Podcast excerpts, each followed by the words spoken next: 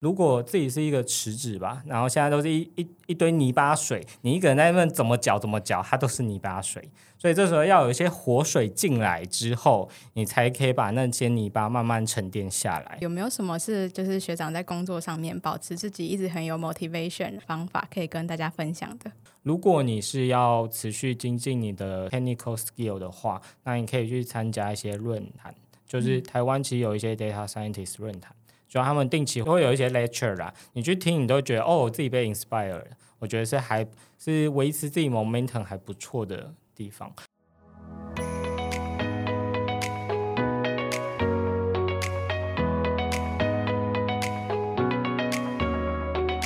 你也对自己未来的职涯规划感到迷惘吗？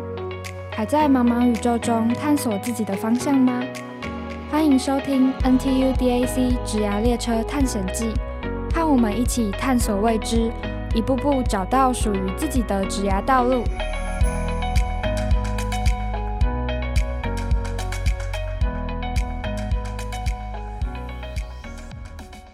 Hello，大家好，欢迎来到今天的 NTU DAC 职涯列车探险记，我是今天的主持人 Tiffany。哇，那时间真的是过得非常快。其实今天已经是《职涯列车探险记》的第四集了。那我们前面有经过三集的录音，然后也有很多不同职位的学长姐都有回来分享，其中包含了在科技业担任 data scientist 的学长，然后还有在知名的支付平台担任 consultant 的学姐，以及担任 MA 的学姐，都有三位都有回来分享。所以如果各位听众朋友对这些职位有兴趣的话，也可以再往前去听我们三集的分享。那今天非常开心，我们邀请到来自美妆龙头 L'Oreal 那位传说中皮肤真的非常好的学长，会来跟我们分享他在职涯上面的一些历程，还有他之前的一些面试心法。然后希望在这些过程中，可以让大家了解说，在 L'Oreal 这种比较大的美妆平台或是美妆的龙头，担任 data scientist 到底会遇到什么样的困难，或者是在他的准备面试上面又有什么小技巧。那其实学长之前我有听过他在 DAC 的上课，就是他不只是有职涯上面有很多内容可以分享，他也是问卷设计的大师，所以在这些过程中应该有很多竞赛啊或者是相关的专案经验。那今天很希望可以听到学长的分享，然后也可以让我们更知道说自己下一步到底可以怎么走。那我就废话不多说，就邀请 Mike 学长来跟大家自我介绍。哎，嗨，大家好，谢谢 Tiffany 的介绍。那大家好，我是 Mike，目前在台湾莱雅专柜事业部的 Data Team 任职，那负责的是预测模型、数据分析，还有一些专案控管的部分。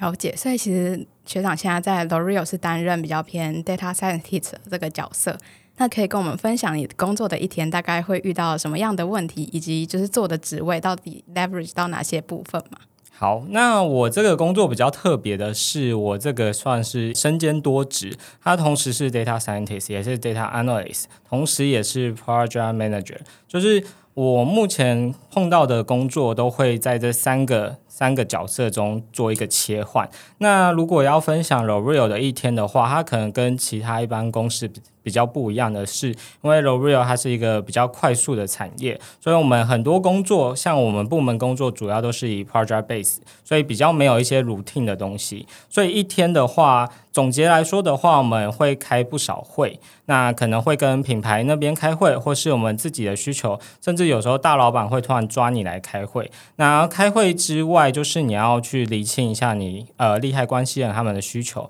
他们对于资料这个资料分析的需求，你要先确认一下哦，这个资料分析他们是只是 good to know 而已吗？还是他们真的有后面有一些 action plan？因为这个非常的重要，你前面要先理清一下他们的需求，你才不会做一些白工。因为很常会有一些情况是，他们觉得，诶，这个趋势他们想要知道，好奇一下，但是他们殊不知，这个分析其实会耗我们蛮多 effort 去做的。然后做完之后，他们只是觉得 good to know，那就非常可惜。所以在一开始确认需求的时候，我们声音也是蛮大声的，要跟他确认这些东西是真的是有一些价值产出的。那一天的话，就是主要这三个角色做一个切换嘛，所以你也可以知道，data scientist 的角色可能就是建模啊，然后做分析、做预测，然后看一下绩效如何。那 data analyst 的话，可能品牌那里会提出他们目前有遇到一些问题，看能不能用一些 data 的方式去解决他们现有的问题，或有一些参考，让他们更好决策。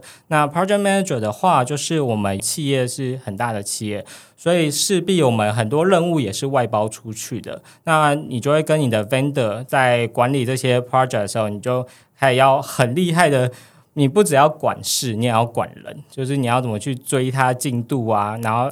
跟他把感情，就让他觉得跟你合作是舒服的，这样我觉得整个专案进行才会比较愉快跟顺利，大概是这样，三个角色。了解，那我其实自己还蛮好奇，像学长刚好提到说，在 data scientist 这一块，可能就会有一些建模啊，或者是一些比较数据分析这样子的工作内容，在你每天生活中可能会遇到。那我蛮好奇，说像这样子的技能，是你在在学期间就有累积的，还是是到工作上面才又再去进修，然后？让自己在这一块上面可以更有一些 domain，或者是在这一块上面可以更有发挥。嗯，很好的问题。虽然我们过去定位是你不用很会这些呃建模的东西，因为有些建模东西我们也是外包给 vendor 去做。但是我自己的当初能进来优势就是我懂这些建模，所以我是在学期间就有把这些建模的基础东西都已经学会了。但是你开始工作，你就会发现建模这些东西其实大家都会。那比较需要精进的就是 domain know how，就是你的 data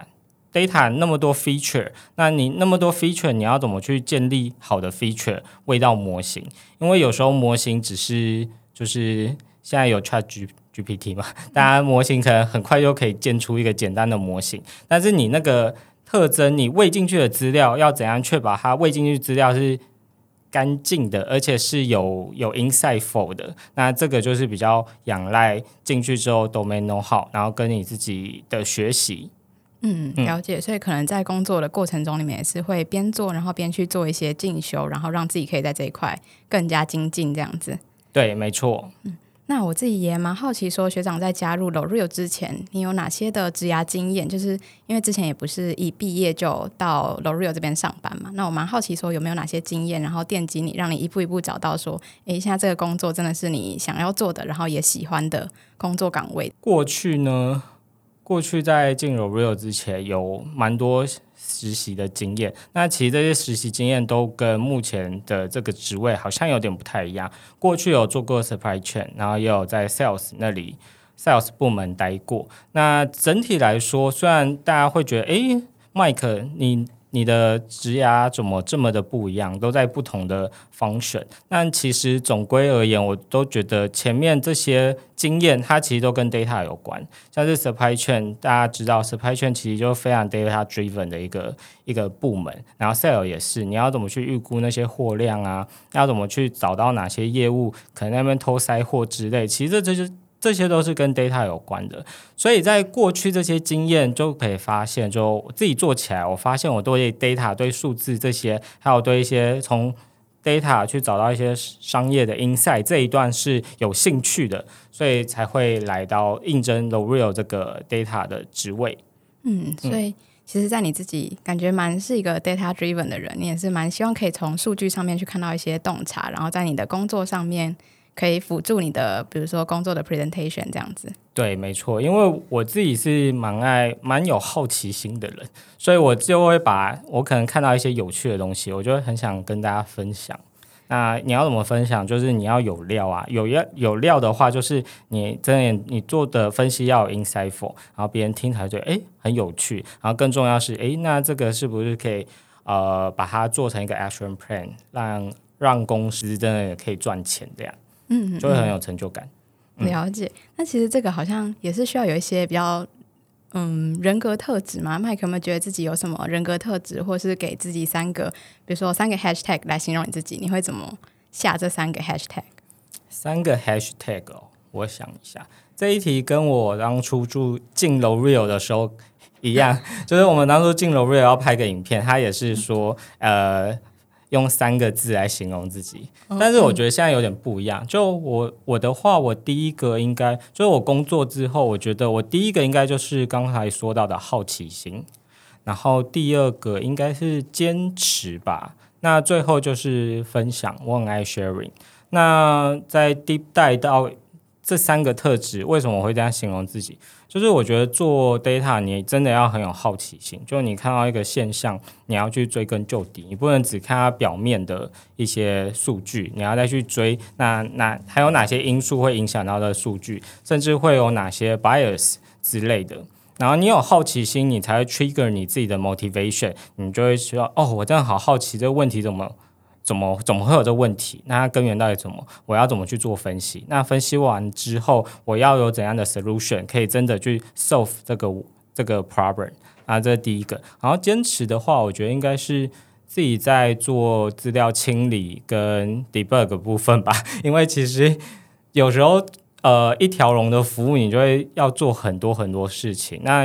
可能你，因为我自己本身可能有一些。完美主义，所以就会想要把它做好，那绩效也不能太差，所以就比较坚持一点。然后最后一点 sharing 的话，就是我每次如果分析出有什么好玩的事情，我就会很，其实我自己会蛮兴奋的，跟我自己的 mentor 或跟我 manager 分享，说我看到了什么，然后我用了什么数据分析，然后看到了什么，有什么 insight，那我可以建议他采取后续的 action plan 有什么这样。嗯。其实这三点好像在很多的工作上面都也还蛮重要的。那我刚刚特别印象很深刻，就是你说 sharing 这一块，我就记得到之前在上社课的时候，学长其实也在课堂上面跟我们分享很多，不只是你之前的求学，然后那时候那堂课是跟问卷设计有关。那我记得你也有分享蛮多，像你之前在商业竞赛这边的一些经验。那我自己蛮好奇说，哎，像是这个这种呃，在问卷设计这一块，你们。在之是因为在之前大学的时候就已经有这一块的，就是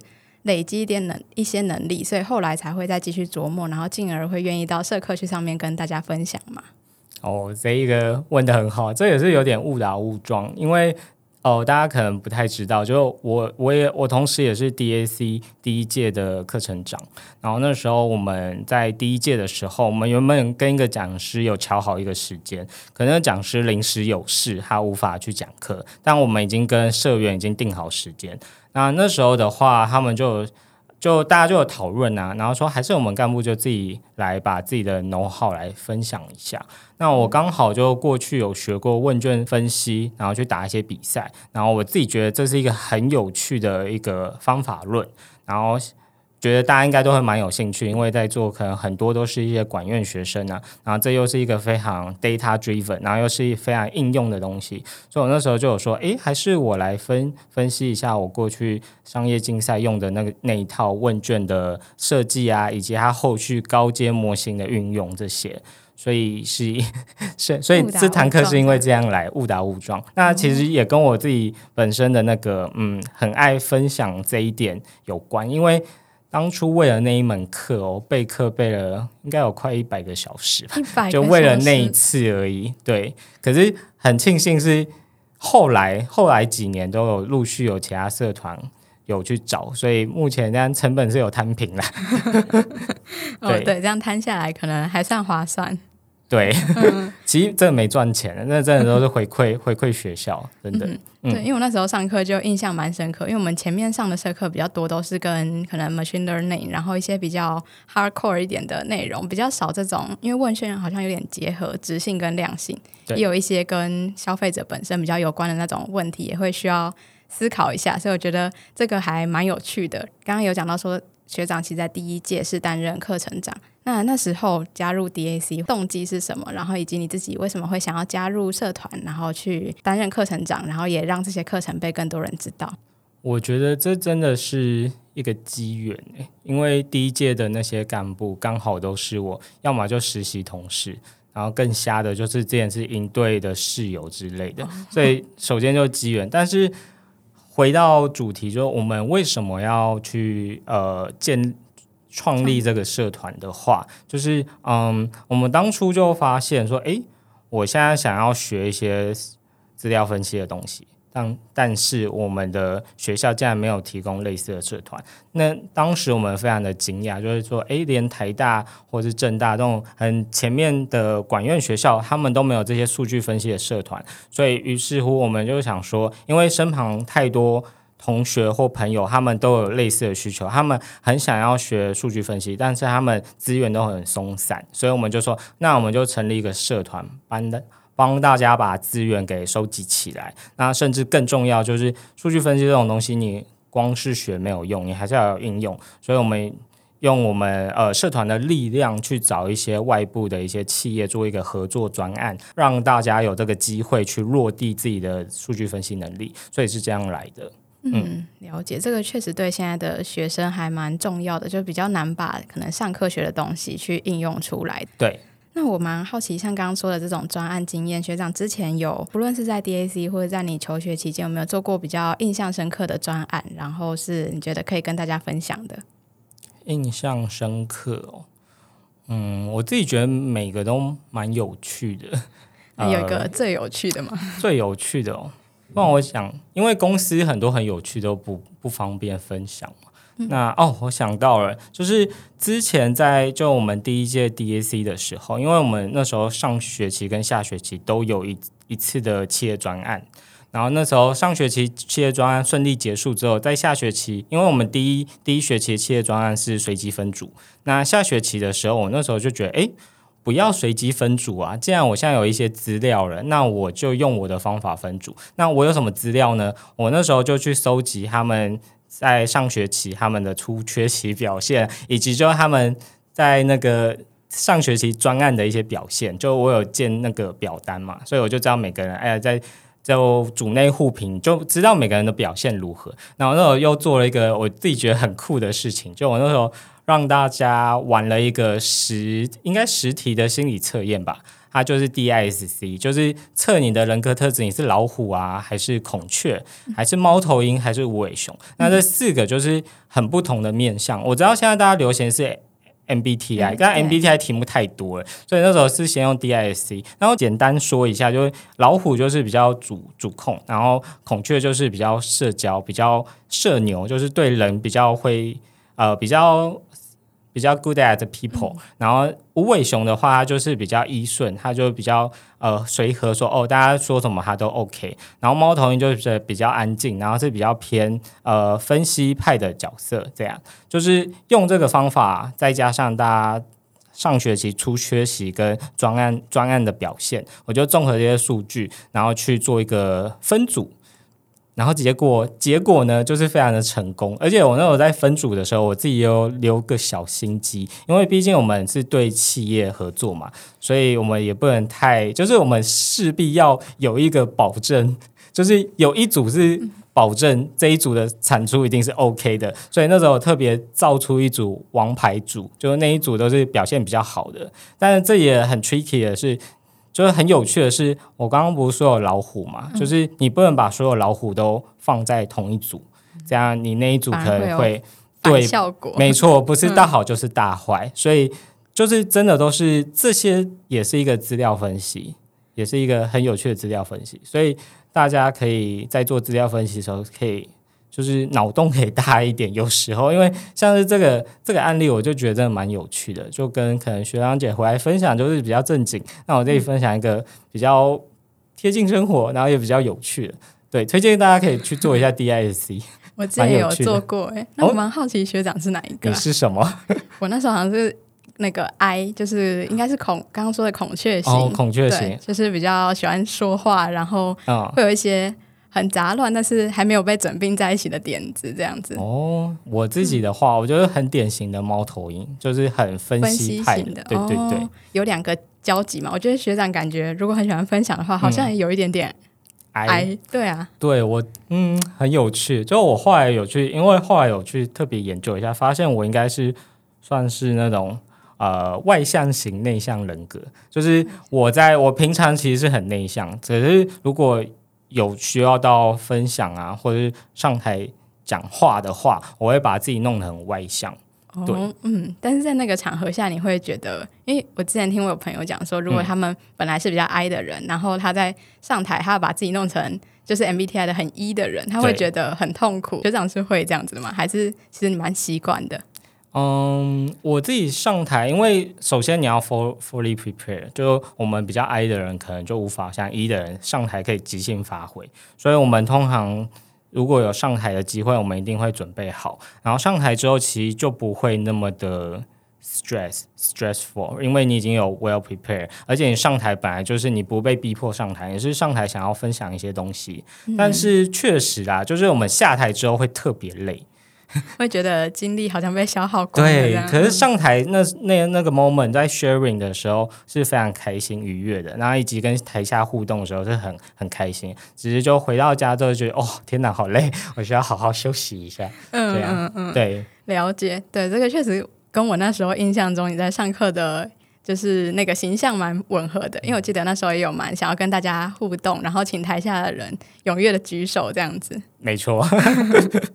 那我也蛮好奇说，除了这种比较有趣的经验以外，学长有做过比较偏技术型的专案，或者是说在真的比如说商业竞赛遇到一个问题，那你会怎么去拆解，然后一步步把专案完成？那有没有这样子比较完整的一个专案经验可以跟我们分享？好啊，那我分享一下那时候联合利华商业竞赛好了。那时候我们是全台前三，然后那时候的方法是有用集群分析，就是把我们收到的问卷，大家做一个大数据的分群。那分群结束之后，那时候很 struggle，就是分群结束发现看不太出来 pattern，就是你不知道每一群的差异是什么。然后那时候的这个 struggle 就是会持续一阵子，然后后来。会破解，就是开始跟组员讨论，因为我们那商业竞赛只有三个人，就每个人都负责自己的，可能那时候太 struggle，就稍微跟一下那时候的组组员讨论一下，然后组员就会开给 input，那有时候就很有趣，就是他。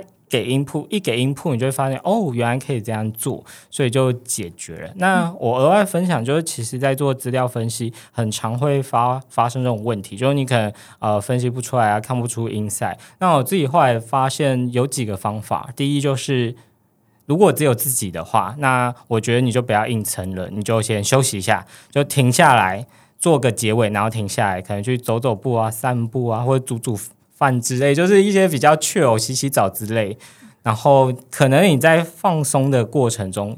某一个 moment，可能那个灵感会突然来，真的会突然来。对。然后另外一种的话，就是你在工作的时候，你可能会跟同事，因为可能会跟 mentor 开会嘛，那定期都会汇报进度。那如果你真的 struggle 卡在一个地方的话，你就开始跟 mentor 啊，或者 peer。在讨论的时候，他们就会有一些活水音铺。因为我自己觉得，我觉得我自己想，后来想通，就觉得有个很好譬喻，就是如果自己是一个池子吧，然后现在都是一一一堆泥巴水，你一个人在那边怎么搅怎么搅，它都是泥巴水。所以这时候要有一些活水进来之后，你才可以把那些泥巴慢慢沉淀下来。所以真的就是，如果真的很 struggle 的话，真的可以跟大家讨论一下。然后还有就是太太呃。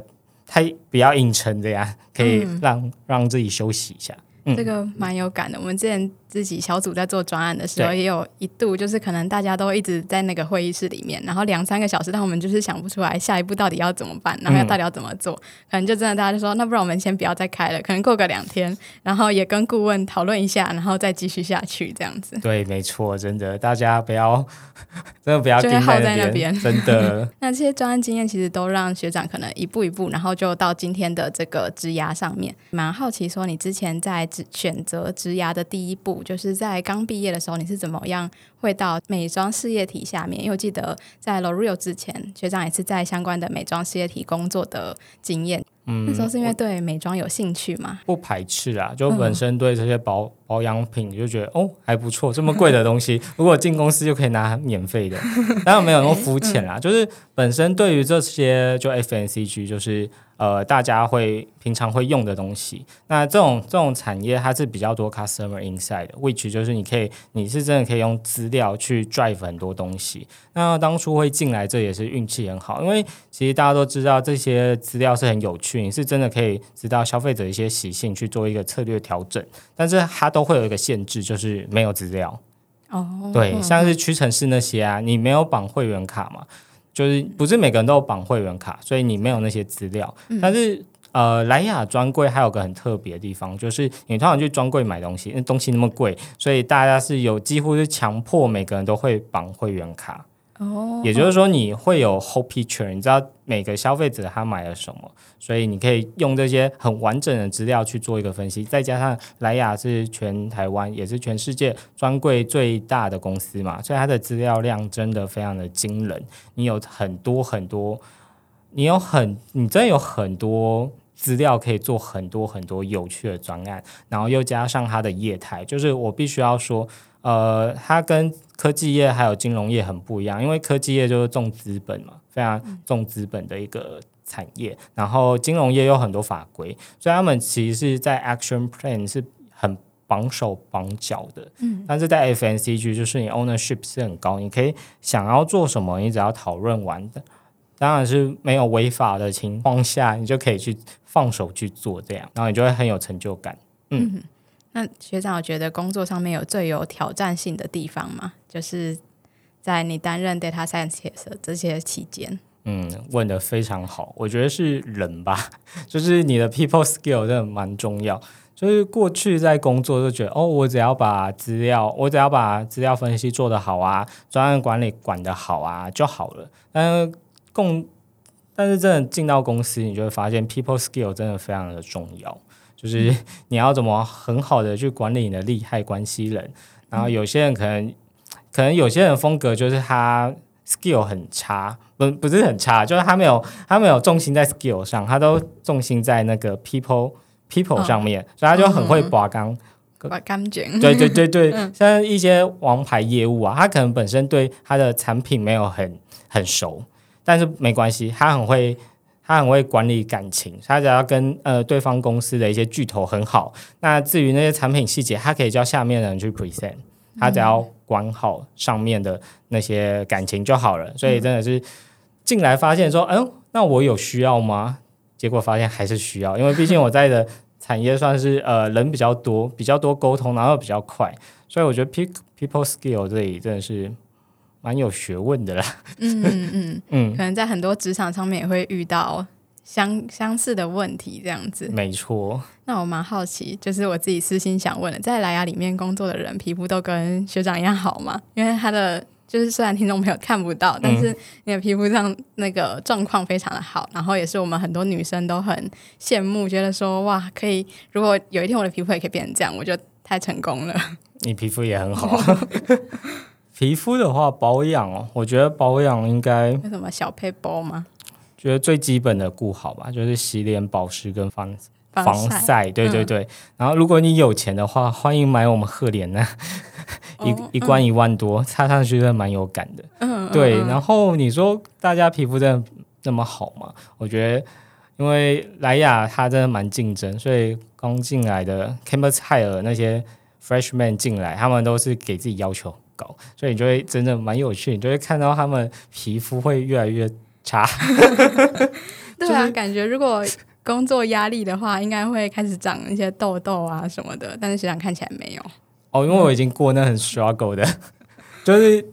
你刚开始入职，你一定会有一段时间会比较 struggle 的，然后。对，就会反映在你的健康上面，所以回回答到你这个问题，就是对啦，普遍大家皮肤是好，但对于一些新进人，可能给自己要求比较高的话，可能就会大家就会比较皮肤会有一些问题，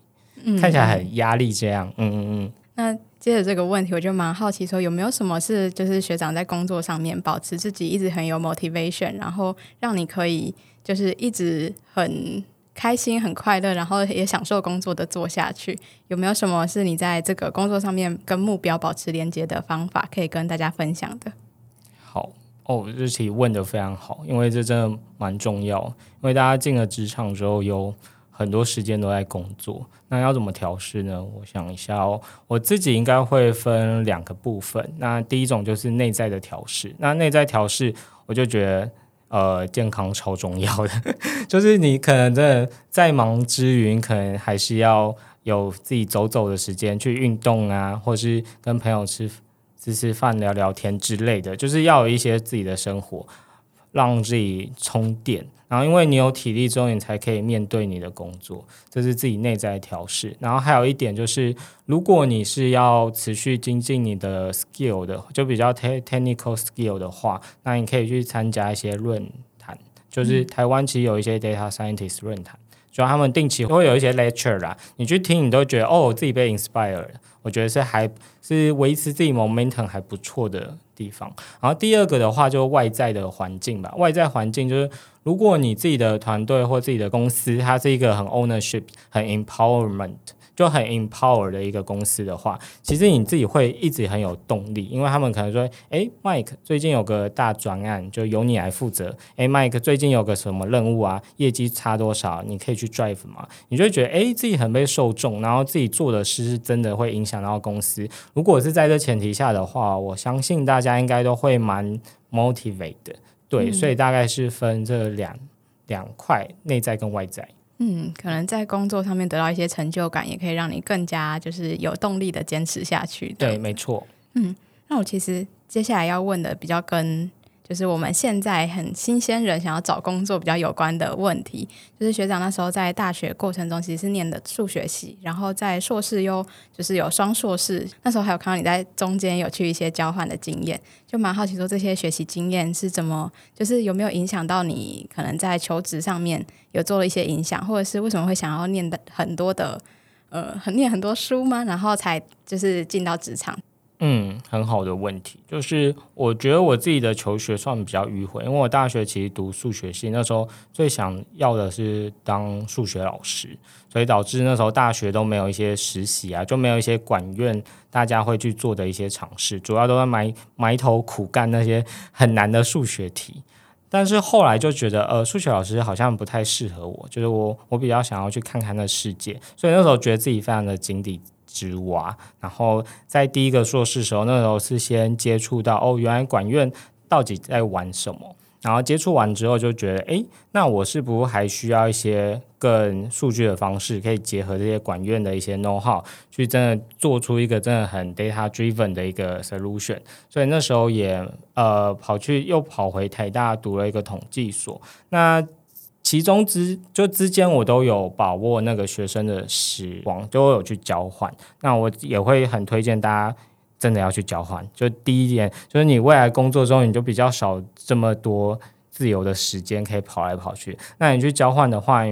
不但就是你真的会看到蛮多的啦，就跟呃别的国家的学生，你就会看到一些文化差异啊，然后你就觉得哦。亚洲学生真的很厉害，就是我们真的很刻苦耐劳啦。然后他们的学生就是比较 working hard party hard，他们猜的比较开，然后我们 party 的占比又更高一点，所以你就觉得哦自己很棒。对，所以大家真的可以多出去看一下，然后搞不好。那些都会你未来职涯的启发，你可能看完就说哦，那我可能未来目标就我更喜欢这种生活，所以你可能就会想出国工作啊，或是怎，或是如何？因为如果你真的没有出国过，出去看的话，你很难会真的体验到那个氛围，所以大家蛮推荐大家出去走走的。然后对于这些经历，对于呃求职的帮助，就是因为我就蛮把握这两。两次硕士的机会，然后就会蛮多商业竞赛啊，然后还有实习跟社团的经验。那这三个东西都会对于你的履历方非常非常的加分，所以我就是会鼓励大家这三个东西一定要顾好。如果你要进的公司是比较竞争的话，你不能是一个白纸过去，就是商业竞赛，然后呃实习跟一些。课外的活动，对，课外社团没错。对，这个也确实是在学生时期才可以去填补完。感觉进到工作职场上面，就会比较难去有这么多，可能也没有假可以出国玩了这样子。然后你也不能就是工作做一做就离职啊。可是实习它通常就是有一段时间嘛，可以你做完就可以跑了，那你就可以知道哦，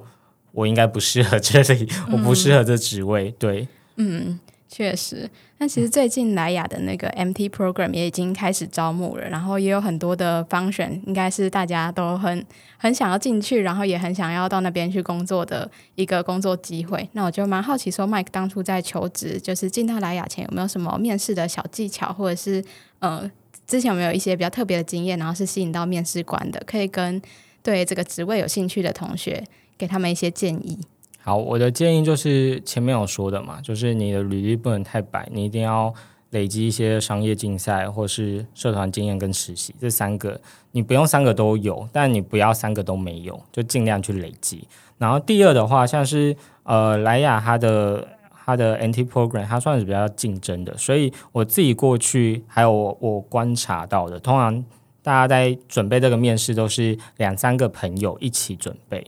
就是大家互相看履历啊，改履历，然后面试互相练面试，这点真的蛮重要，因为他面试的强度是有一定的强度的，而且压力也是压力蛮大的，所以我觉得如果有呃一有一些同才有一起有目标的话，有一有共同的目标的话，我觉得这样准备起来你是会比较有动力的，而且你也比较能充分的表达自己，因为有有些人真的是上了就。他能力可能是到的，他是 qualified 的，只是他在面试的时候太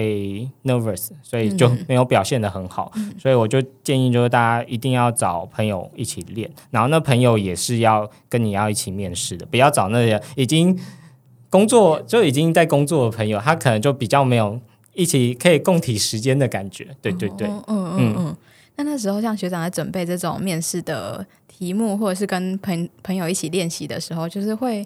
大概练习的方式会是怎么样？会有就是你们会各自去收集题库，然后呃一对一的这样练吗？还是是很多人一起，然后很像真的在 group group interview 或是 case interview 那种感觉？很好问题，我正要补充，就是呃我们一定也会去问一下之前学长姐他们过去面试的时候，他们被问到什么，所以你一定要有一些 connection，是你对。就你对这些业界的人一定要有一些 connection，像我过去就有被不少学弟妹有问题目，那我觉得这就很好的，就他们面试就来问我题目，那我也很不，我也会很无私的跟他说，我当初面试被问了哪些题目，然后甚至会很 specific 说哪些主管他可能看重比较看重哪些点，所以我过去其实是有，我是有去问过去认识的学长姐，那你。不认识的话，你就是问朋友有没有认识，就一定要想办法去真的去找到那一个人，然后去问一下，他就会给一些给你一些题目跟一些方向，然后再背上那些题目方向去做一个练习，嗯，就会很稳。哦，因为现在的面试都有好几关，其实除了刚刚说那个 case interview 以外，有的还会 one one 去面主管。那其实这个。过程中确实像刚刚学长说，如果是自己一个人准备起来会超级累的。对，真的。学长那时候在面试的时候有没有遇过什么很痛苦或是很困难的时期，然后可以跟大家分享？因为我相信现在很多听众朋友们都在刚好在就是找工作，然后可能有些人就会有一些比较疯狂的作为嘛。我不确定学长那时候在找工作的时候有没有遇过，或是有一些经验可以分享的。很痛苦，哦应该就是在等吧。然后我自己的分享，我想一下哦。那时候，因为我那时候刚好有两两三个朋友，我们在一起找工作。那我们找的工作有的时候差不多，就是呃一些外商，然后就是面试强度比较强的。那时候会很痛苦，应该就是可能你在面试过程中你没有好好的发挥。这点真的会蛮痛苦，你就会很后悔。所以我觉得能去预防的，就是你在面试前，你真的跟你的 peer 好好的练习好。那你如果你好好练习好，你的你在面试过程，你可能也不会完全发挥，但。可能你发挥九成啊，但九成你也无憾了，就是你会觉得没关系，我真的努力了。那真的没有的话，那可能是时机不对，或者是真的那个职位他们要的人跟他们要的人格特质，或者他们要的 qualify 跟我的不不契合，就是你自己会比较不会那么 struggle 或那么 frustrate。对，所以总结来说，还是要。跟人练习呢，就是多练习，然后就有更多的机会可以去让自己更 well prepared 的表现出来，这样子。对，没错。然后我觉得运动很重要，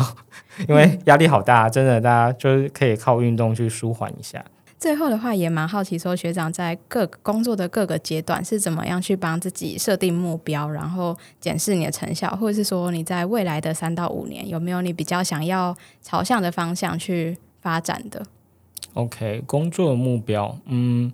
我觉得应该每个职位的目标会蛮蛮不一样的。那我的职位比较好的是，我们是有挂业绩的，所以我们目标其实很明确，就是业绩要来。对，那我觉得这是我们公司比较难得，因为通常 data scientist 或 data analyst 是不会挂业绩的，嗯，但但是我们公司是有挂业绩，所以就是从业绩出发的话，然后以及就是设定目标嘛，就是通常大家应该都很聪明，知道什么 SMART 原则，就是利用 SMART 原则去设定你的目标，然后你设定完。这个目标之后，你也会跟你的主管去做一个呃去 review，然后所以大概整个目标设定是这样。那如果是三到五年的想法的话，我觉得呃目前就是朝一个比较保持一个比较 open minded 的态度，因为其实就我前面说的，你。你的工作可能不只是资料分析、数据科学，你还是要管一些专案啊，管一些人。那我觉得像那些我比较陌生的东西，都是我未来这几年会去努力，也会去体验的。就是我要体验看看我能不能做到这件事。那我有没有很排斥？那以及就是呃，因为毕竟你未来还是会有个最比较终极的目标。那如果你都体验这些面向之后，你才会知道你自己终极目标可能会比较往哪个方向走，对，所以我自己的建议是这样。了解。那刚刚学长有提到说，其实你之前就是蛮喜欢数据这一块，那对，就是进到莱雅之后，或者是进到美妆事业体之后，你有觉得跟当初自己所设想的那个工作环境，或是跟自己那时候设想的这个工作职位是有契合的吗？嗯，我觉得是非常非常契合的。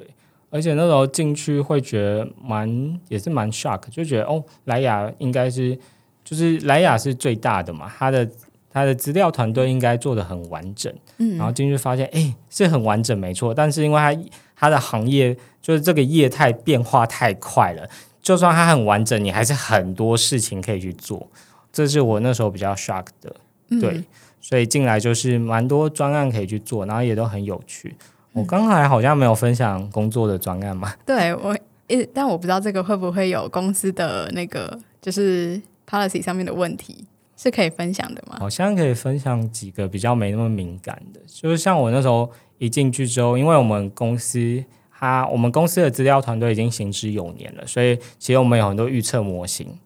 然后我那时候第一个专案就是我那时候有一天突发奇想说，因为我们现在每个我们现在有好几个预测模型嘛，但是我们预测模型通常是比较独独立做使用的。那我就想说，哎，那我为什么不把这些模型整个重效起来，就把它合起来一起做使用？哦，是说把之前单一单一一个模型，然后去把它。整合起来一起做运用，这样对，而且它的原理其实超简单，就是我自己再写一个模型，再把它包起来，再去做预测，就是这么简单。但是就是这么简单的东西，导致我那个做 A/B test 出来那那个成效差很多，也没有到差很多，就是可是差蛮多的。就是以我们蛮成熟的产业来说的话，那种好像有差到十五 percent 以上，哦，那蛮多的，嗯，对。然后另外一个是这个是模型建模的嘛。然后还有一个，我分享一个比较有趣的数据分析，好了，就是因为我们百货公司嘛，我们会去评估我们某某品牌要不要在某某百货公司设柜。然后那时候有做一个蛮有趣的数据分析，那时候分分析的结果是我们发现中立搜狗跟新竹巨城他们消费者的消费 pattern 蛮相似的，就觉得哎。大家那时候，我们所有主管都非常的 shock，说：“嗯，中立搜狗怎么跟新竹？因为大家都知道新竹巨城就是一堆工程师，超有钱。然后大家就比较难想象到，那这里怎么会跟中立有那那么相似？然后后来就才发现，哎，好像不少的竹科工程师也会住在中立那一块。”哦，所以其实是工程师串起了这个连接。对，但是这这一段我们是还没有去验证啦。嗯，但是那时候看到真的蛮惊讶的，因为我们心里。就会觉得，哎，新竹巨城应该是一群比较 premium，就是买比较贵的保养品人，因为他这样跟中立，中立人好有钱，那种的 i 赛就觉得，哦天哪，中立人好有钱，对啊，就蛮有趣的，就会有些这种有趣的东西在，然后主管们听到也会跌破眼镜，然后眼睛也会一亮的，那这也是你成就感来源，嗯嗯。我想蛮好奇，说这些专案都是由你们就是自发起去做的，还是是会就是公司可能定期他会有想要看的一些 pattern，然后你们就依照呃，就是可能主管或者是团队想要看哪个面向，再去做这一块的分析。嗯，很好，就是我们通常在前一年就已经会先。规划好明年一整年我们要做的专案有哪些。但是你也知道我们行业的业态，所以我们很多时候会有很多临时的专案。但是我们本来我们本来有个主线啦，主线就是会跟着，可能就是你刚刚说的，就可能跟各部门开会啊，然后我们会看到一些东西、一些趋势，所以我们就会 roll out，呃，我们就会 plan 明年一整年的专案，我们可能要做哪些，然后 KPI 有哪些。但是同时我们也会接很多很临时的专案，就大老板可能突然说：“诶，我现在想要看什么什么趋势，帮我分析一下。”那我们也会做。对，所以就是在这两个东西做一个切换。嗯，了解。所以其实可以碰触到的面向也蛮多的，像是包含团队想要看的，跟有一些可能也是自己有好奇的，对，那种资料分析也是可以去看它的，就是在市场上面到底是怎么怎么样运行的这样。对对对。哦，了解。我自己平常买化妆品、保养品，好像也没有注意到这些，就就是这样子买了。哦，对啊。嗯嗯嗯，了解。那其实也蛮感谢学长今天跟我们分享很多跟资料分析有关的专案经验。然后刚刚有说到，可能你的下一步也是会往可能像是刚刚说尝试带人，或是往不同的呃技能上面去发展。那学长目前会有想要就是转换到其他的跑道吗？还是以还是都是以美妆这一块为主？嗯，这个问题的话，我想一下哦。就是我自己也有想过这个问题。那目前的话，因为主要工作都还是偏资料，然后专业管理。那带人的话，我自己是蛮有兴趣，我很喜欢去教人嘛。但是如果是 people skill 的话，就是比较偏政治那一块，就是我现在在努力学习的部分，就是要怎么做好这个 people skill，就是你才会把。部门跟部门间，还有你自己利害关系们，大家关系搞好，大家关系搞好，你才会把事做好。因为现在我觉得现在的社会都蛮复杂，你可能做一个任务是要很多人一起合作的，所以我觉得 people skill 是我目前未来要去继续做的，就是未来要去尝试的部分。嗯。好，那真的今天非常感谢学长跟我们的分享，跟我们提到了很多他自己在找工作的时候有遇到的一些问题，然后有给一些跟面试有关的经历。那我自己最印象深刻的就是除了那些很丰富的专案经验以外，保养这块我自己也印象很深刻。那这些小技巧，相信都可以让现在正在求职的大家更清楚自己的目标还有方向。然后也希望今天的内容可以带给大家很多收获。谢谢麦克的分享。谢谢各位听众，希望你们会喜欢今天的内容。今天非常谢谢各位听众朋友们的收听。接下来 NTU DAC 职涯列车探险记也会为大家带来更多更有趣的内容。那如果你喜欢今天的职涯列车探险记，欢迎订阅、分享我们的 Podcast，并且留下五星好评，或者是到 NTU 的 IG 小老鼠 NTU 底线 DAC 和我们分享你的想法。那希望透过这个节目，可以跟大家一起肩并肩，历经职涯探险。我们是台大 DAC，大家下次见，拜拜，拜拜。